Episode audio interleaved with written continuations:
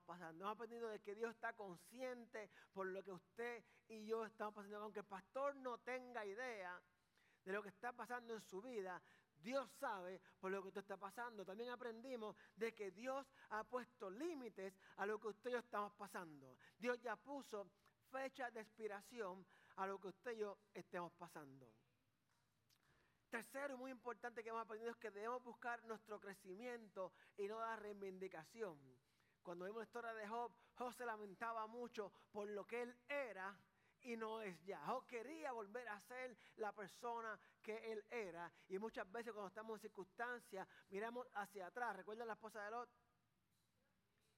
Muchas veces queremos mirar hacia atrás y decimos, no sé por qué, pero atrás, aquello que dejé atrás se veía mejor que esto a lo que voy. Y en vez de buscar crecer, queremos estar reivindicados. Muchas veces, para usted crecer, tiene que dejar soltar algunas cosas. Es como dice en inglés, let go and let God. A veces que, hey, let it go. Si el hombre se fue, déjalo que se vaya. Está el refrán que dice, si es tuyo, déjalo ir. ¿Cómo, cómo, déjalo ir y si es tuyo volverá.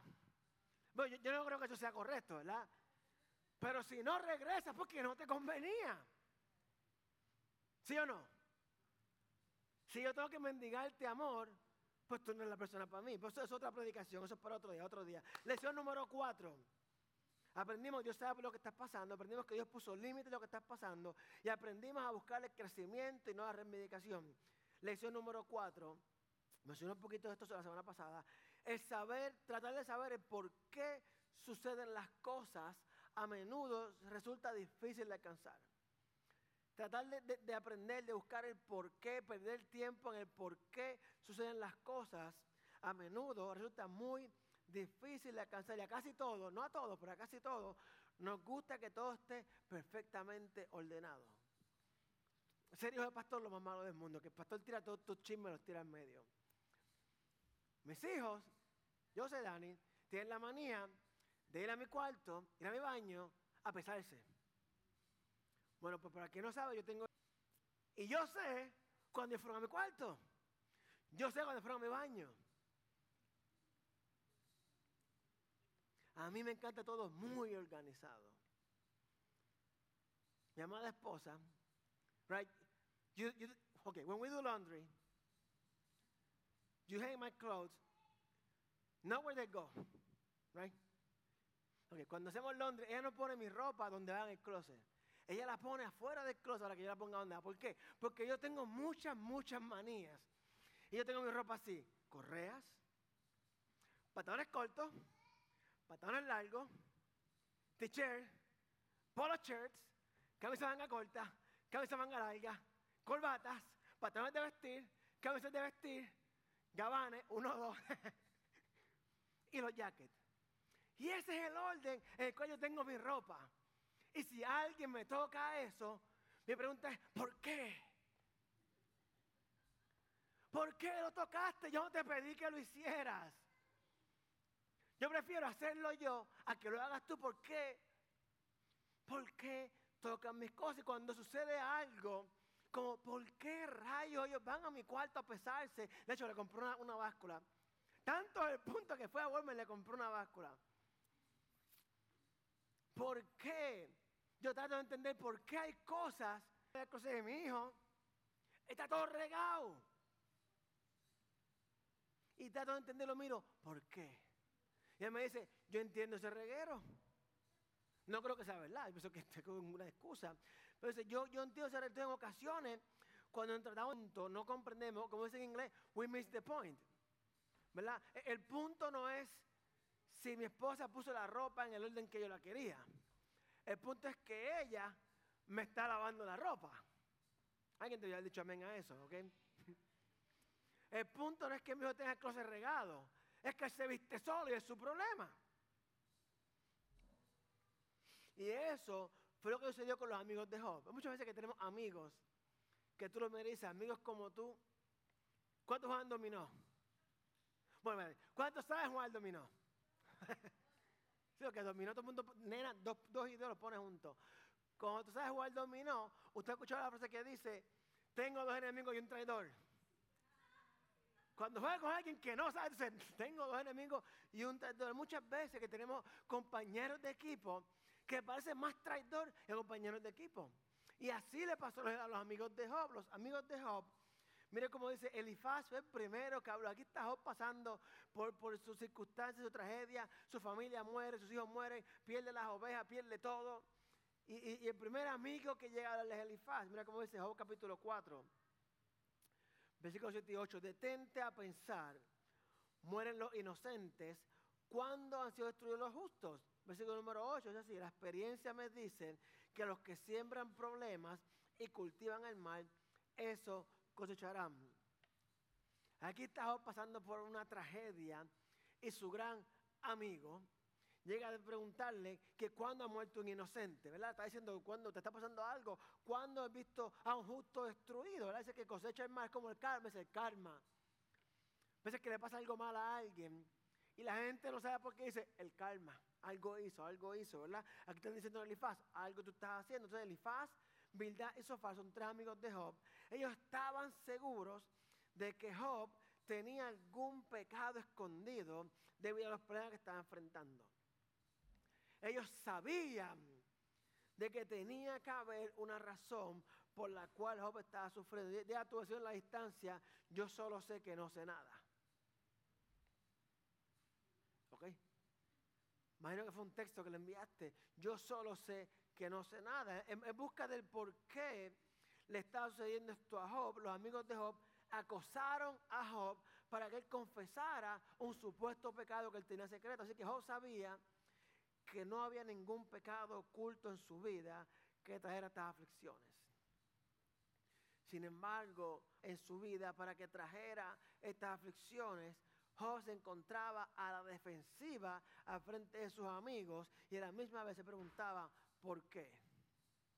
Muchas veces te pasa algo como dicen, es que tú, te ha pasado que, que, tienes un accidente, te, te, estás estacionado en la luz te chocan por detrás, la luz, estás estacionado en la luz con tu cinturón, te chocan por detrás.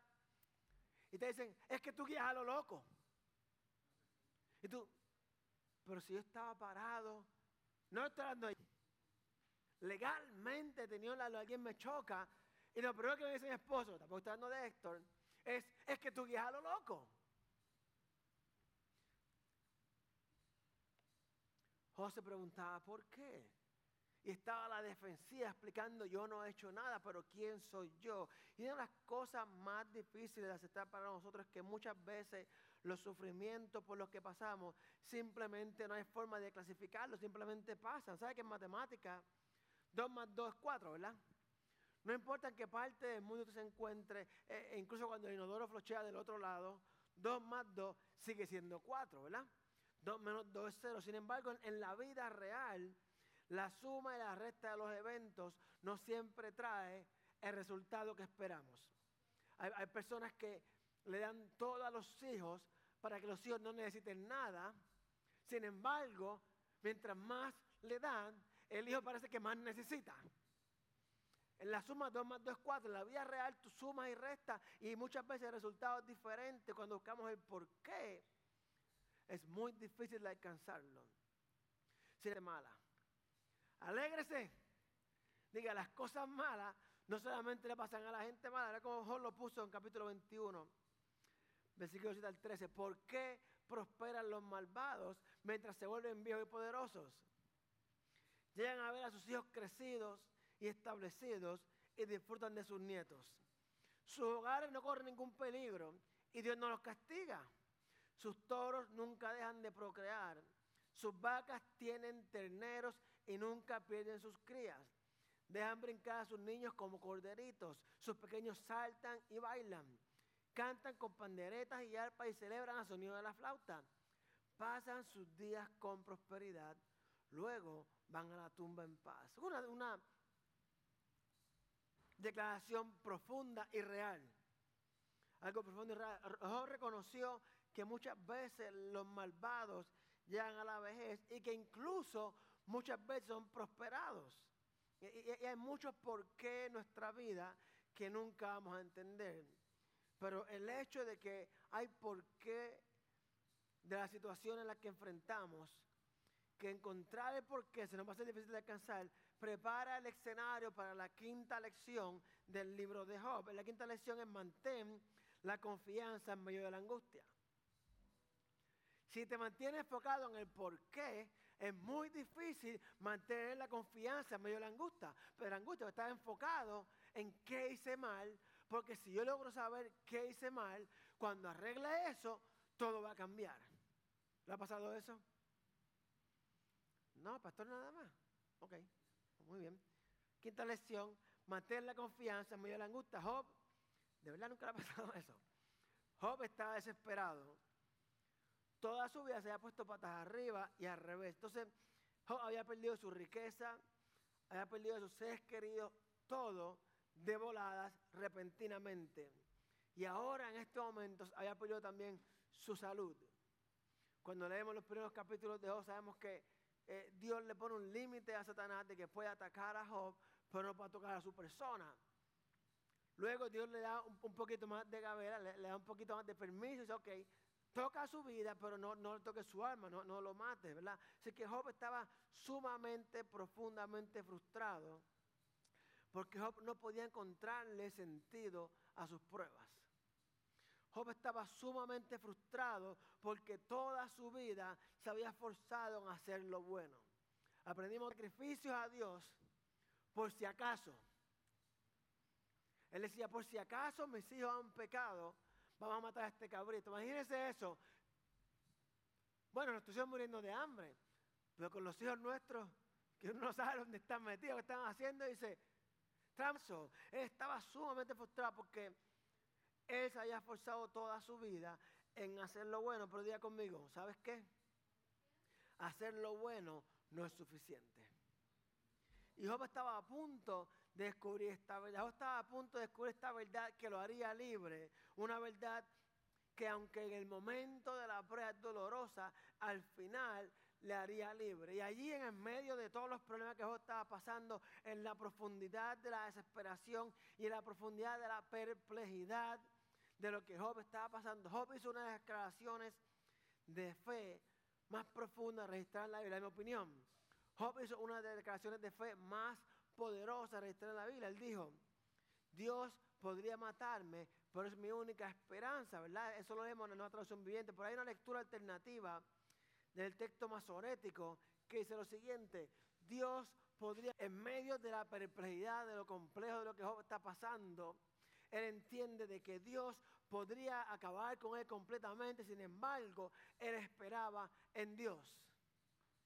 El capítulo 19, para que tengamos una idea, vemos las palabras de angustia de Job. Y, y antes de que entremos ahí, hay cosas que él dice que yo quiero que pensemos en lo que él está diciendo de cómo es su vida en ese momento. Porque como, dije al principio de la serie, Job es un hombre común y corriente, no es un profeta, no es un evangelista, es simplemente un hombre como usted, como yo. Así que Job, capítulo 19, dice Job, Dios ha cerrado mi camino para que no pueda moverme, hundió mi senda en oscuridad. Me ha despojado del honor y ha quitado la corona de mi cabeza. Por todos lados me ha destruido y estoy acabado. Arrancó de raíz mi esperanza como un árbol caído. Su furia arde contra mí. Me considera un amigo. Sus tropas avanzan y, y construyen caminos para atacarme. Acampan alrededor de mi carpa. Mis familiares se mantienen lejos y mis amigos se han puesto en mi contra. Mi familia se ha ido y mis amigos íntimos se olvidaron de mí. Mis sirvientes y mis criadas me consideran un extraño. Para ellos soy como un extranjero. Cuando llamo a mi sirviente, no le da asco a mi esposa. Mi aliento le da asco a mi esposa. Mi propia familia me rechaza. Hasta los niños me menosprecian. Cuando me levanto para hablar, me vuelven la espalda. Mis amigos íntimos me detestan. Los que yo amaba se han puesto en mi contra. Está dura la cosa para el hombre. Para usted decir que tu aliento le da asco a tu esposa, es que está mala la cosa de verdad. Está dura la cosa cuando usted dice, la gente que yo amaba, mis amigos íntimos, me detestan. La gente que se ha puesto en mi corazón. Sin embargo, e, e, en este momento de angustia, yo no sé, yo nunca he pasado por algo en mi vida que yo pueda decir, mi aliento le das con mi esposa. Yo no sé cuán profundo tú puedes llegar a caer para tú sentir que, que tan solo tú respirar le trae asco a la persona que juró amarte en amor, en, eh, amarte en, en pobreza, en riqueza, en enfermedad. Sin embargo, en ese punto de angustia, cuando sigue leyendo el capítulo 19, Job declara su sincera confianza en Dios. Mira que es el versículo 25. Pero en cuanto a mí, él habla de todo lo que esta gente está haciendo, ¿verdad? Pero en cuanto a mí, fin estará sobre la tierra. Y después que mi cuerpo se haya descompuesto, todavía en mi cuerpo veré a Dios. Yo mismo lo veré. Así es, lo veré con mis propios ojos. Este pensamiento me llena de asombro. Que escuche bien. Job haya comprendido la resurrección. Job había entendido la resurrección cuando usted lee. ¿Cuánto leyeron el libro de Job completo? Leí dos semanas para que leyeran el libro de Job. Dos semanas, 14 días. En México, 14 días. En Puerto Rico y República Dominicana, dos semanas. Ahora está perdido, ¿sabe qué pastor está hablando? Diga, pero puedo oír el podcast. En el capítulo 14, cuando usted va al capítulo 14, Job está diciendo, en el versículo 14 hace una pregunta. Job pregunta, ¿pueden? Ok, Job 14, versículo 14. Esa silla da sueño. Mm. No, no, no, dale para adelante, no tienes que darle para atrás. Sigue, sigue, sigue, sigue, sigue.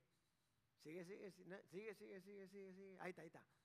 Esa silla da sueño, es la silla, no es esto volver a vivir.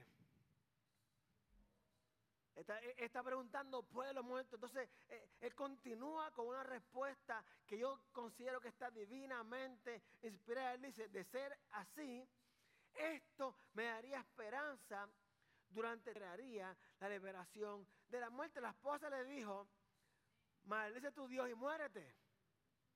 ¿Ustedes recuerdan eso? La esposa le dice, aún en medio de esto, quieres comportarte con una persona decente, maldice a tu Dios y muérete.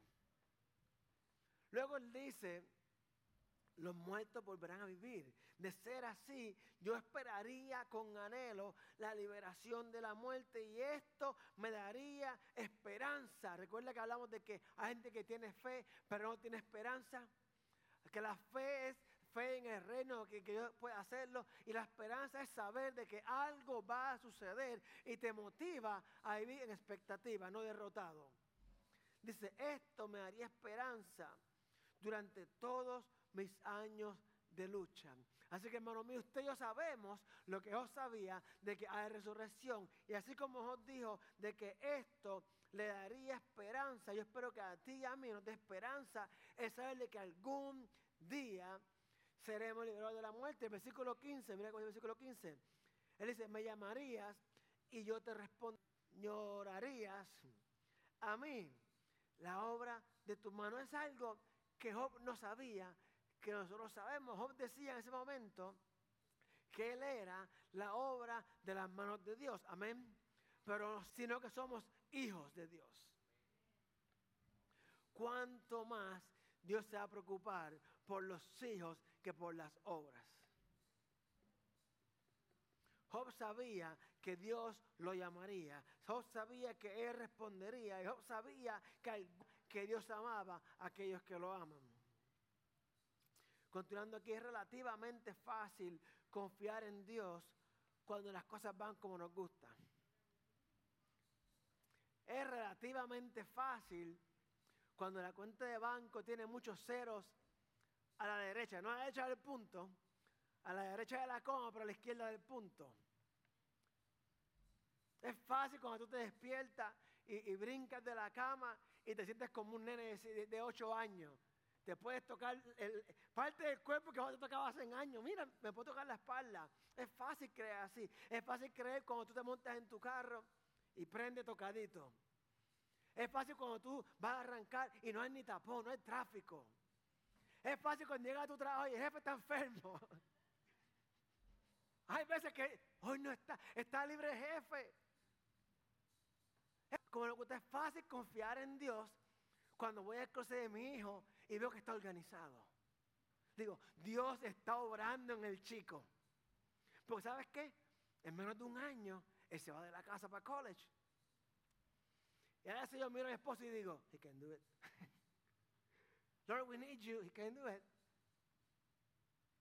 Es fácil cuando podemos ver lo que Dios está haciendo. Es fácil cuando vemos que te dice, hey, ayer te dije que te quedaban hacer meses de vida, hoy te queda un año, va las cosas mejor. Es fácil cuando tú vas a la entrevista y te llaman para una segunda entrevista. No tienes el trabajo, pero te llaman para una segunda entrevista. Es fácil. Pero cuando el mundo que te rodea no tiene sentido, cuando las cosas están patas arriba y al revés, cuando el mundo no tiene sentido, cuando tu casa está en desorden, porque algo pasó que tú no lo entiendes, es muy difícil creer que Dios está en control. Yo, comenté esto cuando comenzó la pandemia. En, marzo 4 fui a Puerto Rico. Y había gente en el aeropuerto con máscara y yo, ridículos. Qué ridículos son. Gente con máscara en el aeropuerto. Marzo 4. Regreso de Puerto Rico, marzo 10. Pero aún así yo dije, Dios está en control. Vacaciones. Dani se fue a la casa porque dijo, hay mucho trabajo. Tiramos un piso. Sí, sí, todos los días decía, George Board tiene un proyecto. Todos los días tiene un proyecto coronavirus. Pintamos el cuarto de la nena, cambiamos el cuarto de la nena, pintamos el cuarto de los nenes. Pusimos matas nuevas, el jardín lo cambiamos, tiramos un piso atrás. De momento se acabaron los proyectos. Se acabaron las dos semanas. Un mes, vamos a cerrar un mes. Y tú, ok, ok, Dios sigue estando en control. Un mes, un mes. Vamos a caminar, mi amor, vamos a hacer ejercicio, vamos, vamos a ayunar, vamos, vamos a perder libras. Y comenzamos a caminar. Y el primer mes bajamos como 15 libras en un mes. Que esto está bueno. De momento no sabemos cuándo vamos a abrir. Y tú comienzas a decir, cobraré la semana que viene. Está cerrada la iglesia. Aquí estaba el pastor predicándole unos, unos puppets. Señor, cobraré el lunes.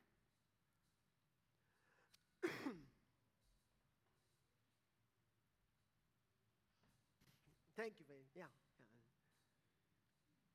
Entonces llega el domingo y tú tienes tu diezmo. Y tú dices, cobraré el martes. Entonces cuando, ¿cuánto, ustedes realmente me quieren, sinceramente? cuando, cuando uno da el diezmo en cheque, ¿verdad? El domingo, pues usualmente eh, eh, eh, lo, cambian, lo cobran en tu cuenta martes, miércoles, jueves. so, yo cobro martes, ¿verdad? Yo de cheque domingo y hay dinero en el banco hasta el martes. Esa es tu hora. Señor, que esperé hasta el miércoles. ¿Verdad? Pero cuando estaba cerrada la iglesia, era online. Y online, ¿sabes qué? Online no espera. El dinero lo agarraban el mismo domingo. Y tú dices, tú vas a darle pay. Y tú, cobraré el martes. Pero tienes que entender que Dios está en control. Era fácil cuando eran dos semanas. Y, hay dinero, estamos bien. ¿Qué pasa cuando la cosa se pone en patas arriba y al revés? Es en medio de ese caos cuando nuestra fe en Dios es necesaria. Cuando todo anda, cuando todo anda bien, usted y yo no necesitamos tener fe. No necesitamos tener esperanza. Usted adora a Dios sin saber que está orando a Dios. Mire, a lo mejor cuando camina el perro la gente se da cuenta. La gente sabe cuando están las cosas bien, cuando está bien, cuando tú caminas el perro en la calle. Si están las cosas buenas, tú vas, oyendo música, tú vas a estar bailando, no te das ni cuenta. A veces que voy a la tienda con audífonos digo, ay santo, y venía cantando toda la tienda. Pero cuando la cosa está mala, avanza perro, que lo que tienes que hacer, que tengo que ir para la casa. Es verdad. Cuando la cosa está buena, no hay que tener fe ni esperanza. Cuando la cosa está mala, ahí es que tenemos que tener fe y esperanza. Así que hacer una pregunta. ¿Qué te motiva a amar, adorar y servirle a Dios? ¿Qué te motiva a amar, adorar y servirle a Dios? Yo aprendí en este tiempo algo que yo pensé que aprendí en el 2014. Es que mi adoración a Dios no se puede basar en lo que yo veo. Mi fidelidad a Dios no se puede basar en lo que Él está haciendo por mí, sino en lo que hizo ya por mí en la cruz. ¿Qué te motiva a amar, adorar, servir a Dios? Una de las cosas que Satanás nunca entendió acerca de Job fue el motivo de Job para amar, servir y adorar a Dios. Eh, Satanás pensaba que, que Job solamente servía a Dios porque para Job en el momento era bueno servir y amar a Dios. Eh, Satanás pensaba de que Job amaba a Dios porque Dios había bendecido a Job. Lea la Biblia. Satanás decía, Él te sirve porque tú lo cubres con tu mano, porque todo le va bien. Y muchas veces nosotros lo hacemos sin querer queriendo. Sin embargo, Satanás estaba convencido de que si Dios eliminaba las bendiciones y la... Diga, eso no fue verdad. Job amaba a Dios y le servía con sincera devoción. Job confió en Dios incluso cuando se sentía abandonado. Eh, eh, es una lección firme de confianza. Es uno de los aspectos más importantes del carácter de cristiano porque realmente el miércoles comienzan los jóvenes. Septiembre 9 comenzamos con las clases, continuamos las clases de Apocalipsis. La escuela comienza el lunes. Los deportes comienzan. No sabemos qué va a pasar. No sabemos si en un mes digan hay que cerrar de nuevo. Así que la lección de confiar en medio de nuestro carácter y que solamente podemos adquirirlo a través de la prueba. Usted y yo no podemos aprender a confiar plenamente si todo va bien. Lamentablemente yo quisiera decirle que esto es como en la escuela, usted lee el libro y aprende la lección, pero muchas veces en nuestra vida no aprendemos a confiar realmente hasta que no hemos sido pasados por el fuego, hasta que no hemos sido exprimidos, hasta que lo último, lo último, lo último hemos tenido que rendirlo. Tengo un amigo que dijo una vez, evangelista, tuvo, perdió, su, perdió todo, tuvo que entregar su casa, su carro, se tuvo que mover con los suegros. Tú sabes que es mala la cosa. Y él dijo, bueno, a lo último leí todo a Dios. Y todo comenzó a cambiar. La lección número 6 es que Dios recompensará el bien y el mal. Diga, de verdad, sí, de verdad. La, vida parece ser injusta a menudo. Eh, hay, hay, personas que ni siquiera fingen servir. Hay gente que literalmente declaran ser ateo, que ellos fingen, ni siquiera fingen servir a Dios y parece que todo les va bien. ¿Lo has visto? Gente que ni siquiera, ni siquiera disimulan lo malo y parece que todo les va, les va bien. Y hay otras personas que realmente están intentando servirle a Dios y todo lo que experimentan es dificultades. Miren, usted ha pasado eso, usted dice, ok, quiero hacer el hábito de leer la Biblia más a menudo. Me he dado cuenta que de 8 de la mañana a 10 de la mañana lo que hago es tomarme café y ver Netflix. Pues en vez de tomarme café y ver Netflix, voy a tomarme café y a leer la Biblia. Todos los días, desde marzo, usted ve la serie a las 8 de la mañana y nada lo interrumpe. Y dice que dice, voy a comenzar a leer la Biblia. Tiene 20 mil interrupciones. El teléfono suena, dice, pero si no mi teléfono, mi teléfono ni suena. Vienen a tocarte a venderte cosas de la puerta de la casa. El perro ladra. Se va la luz porque se puso nublado en Florida. Mientras gente que intenta servirle a Dios, todo lo que experimentan es dificultad. Diga conmigo, no entiendo. Yo tampoco. Lo que debemos entender es que esta vida es temporal. Ya, pastor, tremendo mensaje para el que estás viendo. Yo lo sé, estoy predicándolo. Pastor, yo quisiera escuchar que todo va a estar bien. Todo va a estar bien. La Biblia dice que para aquellos que le aman, todo ahora para bien. Ahora bien, eso no significa que va a ser como tú y yo lo queremos que sea. Había poquita gente, ahora sí se acaba de vaciar la iglesia. Esta vida es temporal. Y que Job sabía que había hombres malvados cuya vida era color de rosa. En medio de su problema, Job dijo esto, Job 21, versículos 9 y 10. Sus hogares no corren ningún peligro. Y Dios no los castiga. Dios así, sus toros nunca dejan de procrear, sus vacas tienen tener y nunca pierden sus crías. Sin embargo, Job sabía que ese no era al final de la historia. Cuando usted sigue leyendo el capítulo 21, el versículo 30, eh, la Biblia de las Américas es de la siguiente forma, porque el impío, este, lo que él dice, toda esta gente mala de pasar esto, dice así, porque el impío es preservado para el día de la destrucción. Ellos serán conducidos en el día de la ira.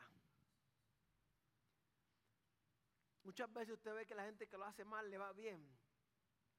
Y mientras usted quiere hacerlo bien, le va mal. Dice, la vida es injusta, la vida es injusta, pero Dios es justo. Dios es un Dios de justicia y la resurrección es nuestra recompensa se va a recibir. Dice la Biblia que no acumulemos riquezas aquí donde la polilla se corroe, la gente lo roba, sino que acumulemos riquezas en el cielo, donde la polilla no entra, donde nada se corrompe. Dios es un Dios de justicias. Y aunque muchas veces los acontecimientos de la vida traigan cambios repentinos, en el libro de Job al final nos revela algo muy interesante. Tú estás bien rapidita, muchachita allá atrás.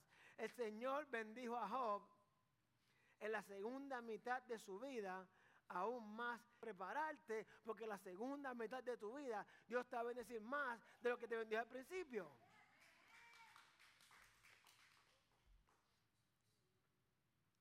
A la larga hay bendiciones por la obediencia. A la larga Dios bendice al que es obediente. A la larga sabemos que la entrada al reino de Dios es la mayor de todas las bendiciones. Lección número 7, con esto ya terminamos. Salimos, ok, ¿cuántos quieren salir del problema? Los demás no quieren salir del problema. Ok, si el problema es un hombre que te gusta, porque lo entiendo. No quieres salir del problema. Pero ¿cuántos quieren salir del problema? Yo sé sea, ok. Salimos del problema cuando aprendemos lo que Dios está enseñando. ¿Sabes que en la escuela promueven y gradúan estudiantes simplemente por las calificaciones, sin importar lo que aprendieron. Si tú no me crees, ve a Facebook.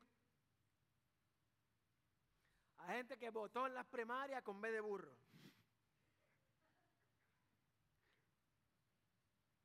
Y hay gente que votó la basura con B de votar en las elecciones. Tal vez fue que votó por basura.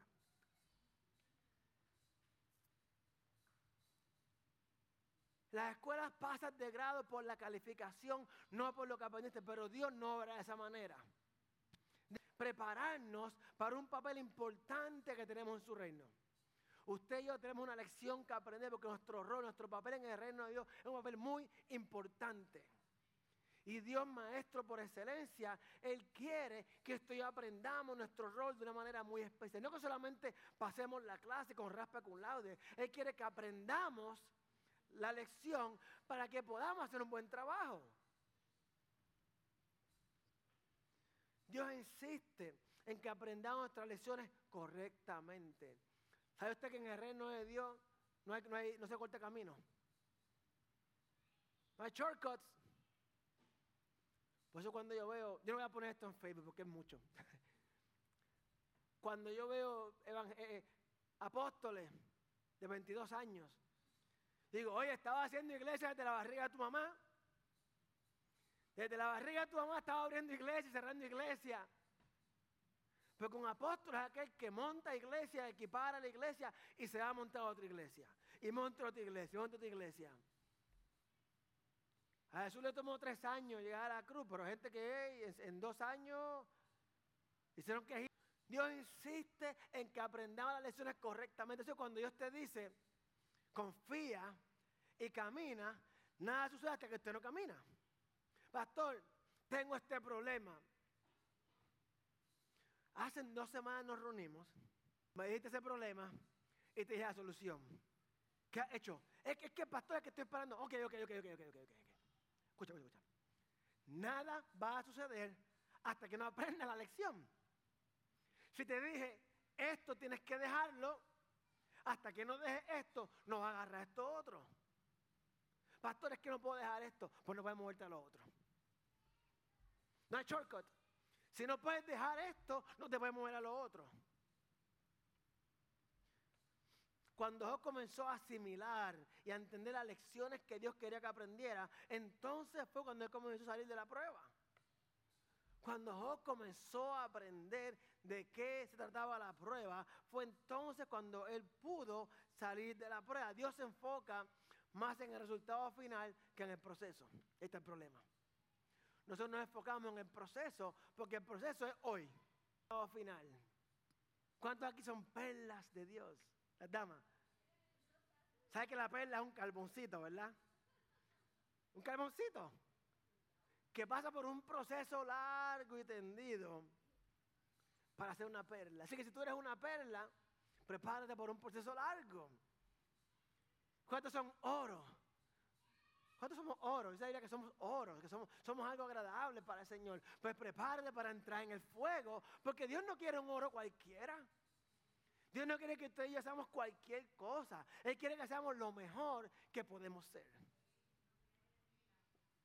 Dios se enfoca más en el resultado final porque Dios quiere que seamos más como Él y menos como nosotros. Job era un hombre ejemplar, sumamente religioso. Job hacía todo lo bueno, nada lo malo un hombre con posición social, un hombre con, entusiasmo, un hombre con educación. Sin embargo, él tenía dos grandes defectos. Ya casi vamos terminando. Job capítulo 32, versículo 1 y 2. Entonces estos tres hombres, los tres amigos de Job, dejaron de responder a Job porque, lea conmigo, ¿por qué dejaron de responderle? Porque él era justo a sus propios ojos. Pero se encendió la ira de Eliú, hijo de Baraquel, busita de la familia de Ram, se encendió su ira contra Job porque el Job se justificaba delante de Los problemas es que en sus propios ojos él era justo y que él mismo se justificaba ante Dios. La Biblia dice dos cosas. No piense de ti más de lo que debes pensar de ti. La Biblia dice que ninguno es justo. Y que solamente a través de Jesús alcanzamos justicia. Finalmente Job salió del problema con una comprensión mucho más profunda de Dios, pero más importante que eso, Job salió con una claridad de sí mismo y de su naturaleza humana, no es como dijo en capítulo 42. Por eso me aborrezco y me arrepiento por mi ceniza. Todo lo que Job pasó era para darse cuenta de que él no era tan bueno como él pensaba que era era para darse cuenta de que él no era justo y de que él no podía hacerse justo. Él dijo, por eso, después que descubrió todo esto, me aborrezco y me arrepiento por eso. Lea el libro entero y usted va a ver, oh, porque todos saben esto de Job. De oído hasta hoy oído, más ahora mis ojos te ven. Una lección vital que debemos aprender para agradar a Dios es comenzar a depender de su misericordia, de su perdón. Job no sabía de la misericordia, del perdón de Dios. Él pensaba que él era justo. ¿Por qué tengo este problema en la casa? Yo te sirvo fielmente porque mis finanzas no crecen. Yo ofrendo y diezmo fielmente. ¿Por qué me rebotó el cheque?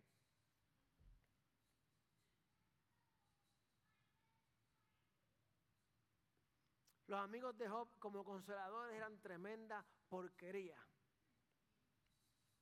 Muchas veces eh, la gente cerca de nuestra vida son parte de nuestras pruebas. ¿Sí o no? ¿Verdad que sí?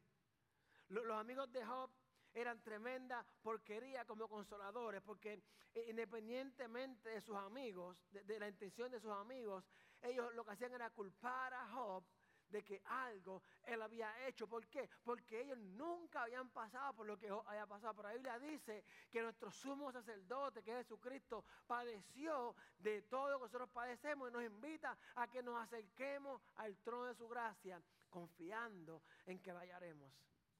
Alguien me había dicho amén a eso, que eso es importante. Job comenzó a salir de la gran adversidad cuando él oró por sus amigos. Job 42, 10. Escucha esto, mira cómo dice. Cuando Job oró por sus amigos, que ahora vamos a ir de aquí.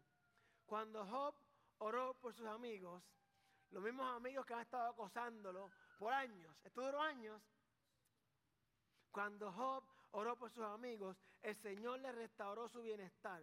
Es más, el Señor le dio el doble de lo que antes tenía.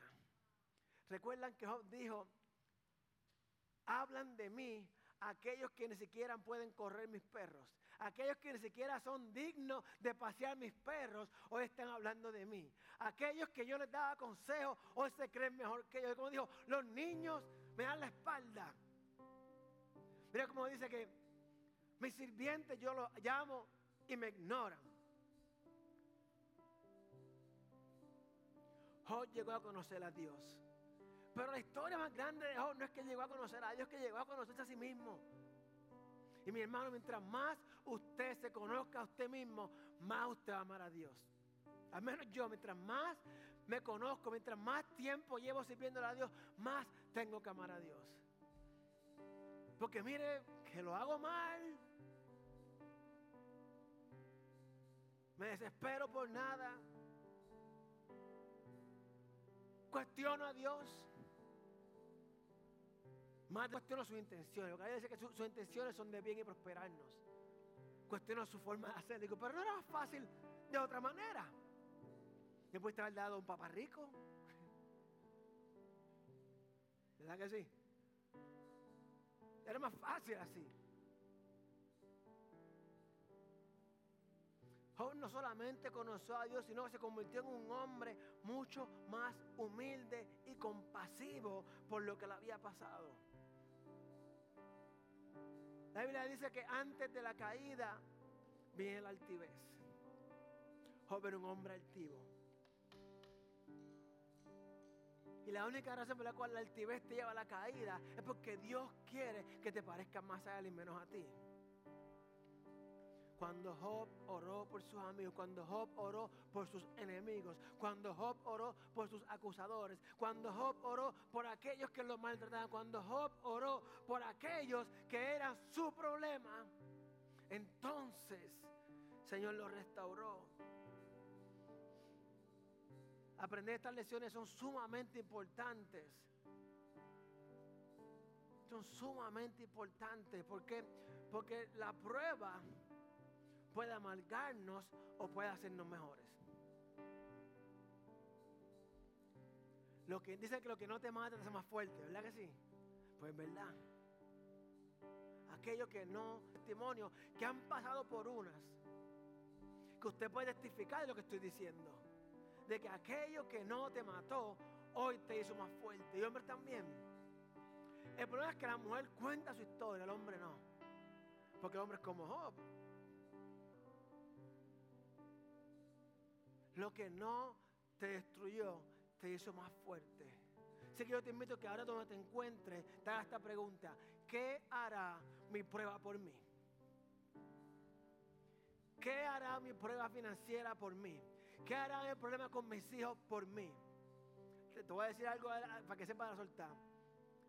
Mi problema con el closet de mi hijo es organizado. ¿Sabe qué hace? Me hace recordar que eso no es ni siquiera importante. Pero si Dios no me lo muestra, yo no me doy cuenta de que estoy mal. Pienso que Él está mal porque Él no es como yo.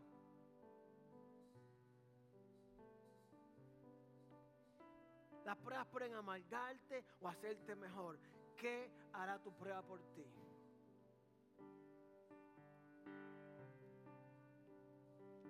¿Te dejarán depresión para siempre? ¿O te va a dar el coraje de venir a una actividad de mujeres de hombres y decir, ¿sabes qué? Yo pasé por esto. Y esto fue lo que Dios hizo por mí. Yo voy a orar, no, un mensaje de, Tal vez lo ponga, tal vez no, no sé lo que Dios quiera todavía.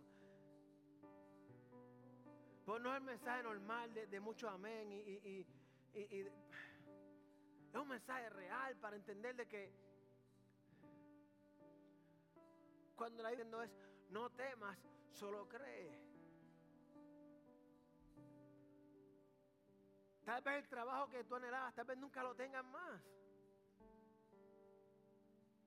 ¿Qué hará tu prueba para ti? ¿Te va a destruir? ¿Te va a promover?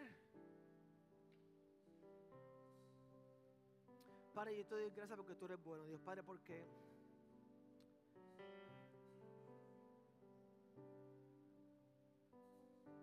Padre, porque la prueba en la que estamos o la que vamos a ir en algún momento. Y sabemos que tú estás consciente de esa prueba, Dios. Sabemos, Dios, que aunque no veamos el fin, no veamos la luz al final del túnel, ya tú has puesto un límite a esa prueba, Dios. Padre, sabemos que la prueba ha venido para hacernos crecer, mi Dios. Sabemos, Padre, de que el por qué no es tan importante.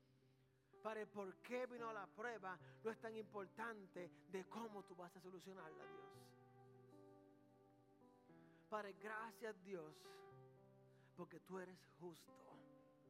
Y aunque vivimos en un mundo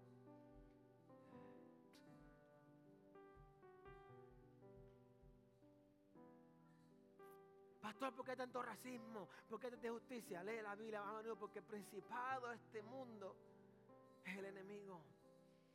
Sabiendo eso, este mundo es injusto, pero Dios es justo. Padre, llegará el día en que estaremos en tu presencia, en tu paz eternamente, Dios. Yo te pido, Dios, de que a través de las pruebas crezcamos, Dios. No solamente físicamente, no solamente emocionalmente, pero Padre, nuestra fe, nuestra dependencia de ti crezca más, Dios. Yo te doy gracias, Padre, por cada persona aquí presentada, Señor. Yo te pido, mi Dios, que cualquiera que sea su prueba, que tú los encuentres allí, para en medio de sus problemas, Padre, tú te presentes allí, Señor. Iglesia, levante sus manos al cielo, será una bendición. Que el Señor te bendiga y te proteja. Que el Señor sonría sobre ti, sea compasivo contigo. Que el Señor te muestre su paz, te muestre su favor y te dé su paz. Dios les bendiga, iglesia. Antes de que salgamos de ahí el miércoles, jóvenes, traigan muchachitos a las 5 y 30 ya están aquí jugando, lo que sea, 6 y 30, usted que está en su casa, está lejos, vive cerca, ya comienzan de los 12 años hasta 17 años, miércoles 6 y 30. Miércoles 9 de septiembre, 6 y 30, la clase de revelación. Sábado 8 de la mañana, desayuno de hombres. Sábado 11 de la mañana, desayuno de mujeres, almuerzo de mujeres. Eso almuerzo, cena y todo lo que sea. Dios los bendiga. Ahora sí, bye bye.